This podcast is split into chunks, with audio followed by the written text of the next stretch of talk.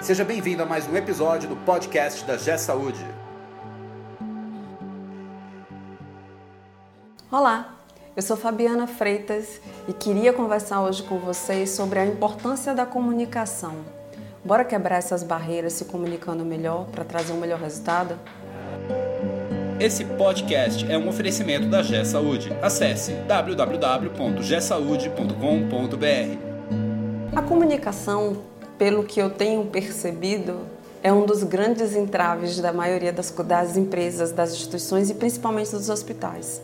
Né? A gente tem sempre frisado aqui o quanto o hospital é complexo. E a comunicação entre, entre essa instituição de saúde ela é fundamental para os resultados.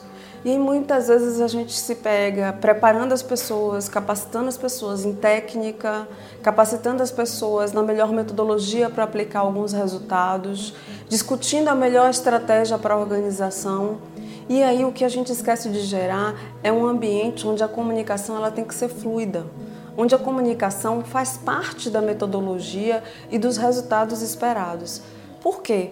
A gente pensa em processos, eu falo aqui o tempo todo com vocês, de pensar em processos horizontais, em processos que perpassem desde o início, desde a entrada do paciente, até o resultado financeiro que aquele paciente deve promover para a instituição. E como é que isso acontece? Processos definidos, porém esta comunicação dos processos definidos, ela tem que ficar enraizada na instituição. As pessoas precisam ter independência para ver a necessidade de sentar com uma equipe multidisciplinar, com uma equipe onde cada um tem que faz parte e que é responsável pelo resultado daquele processo, onde sempre discute, discutam qual a melhor forma daquilo fluir eu tenho, é, eu tenho sido muito questionada, né? Ah, a gente fala tanto de processo, então a gente organiza tudo, mas a gente, quando a gente organiza processo, a gente organiza a comunicação.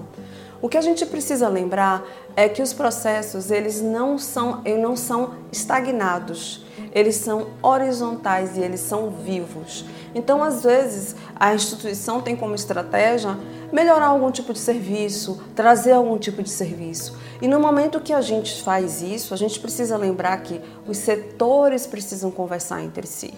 Não adianta eu simplesmente dizer, poxa, mas aquele setor não falou comigo poxa, por que, que se implementou um, nova, um, um, novo, um novo tipo de cirurgia dentro da instituição e aquela cirurgia não foi comunicada para que todas as áreas envolvidas estivessem preparadas para atender a demanda de um centro cirúrgico e que aquilo não impactasse em todas as áreas. Por quê?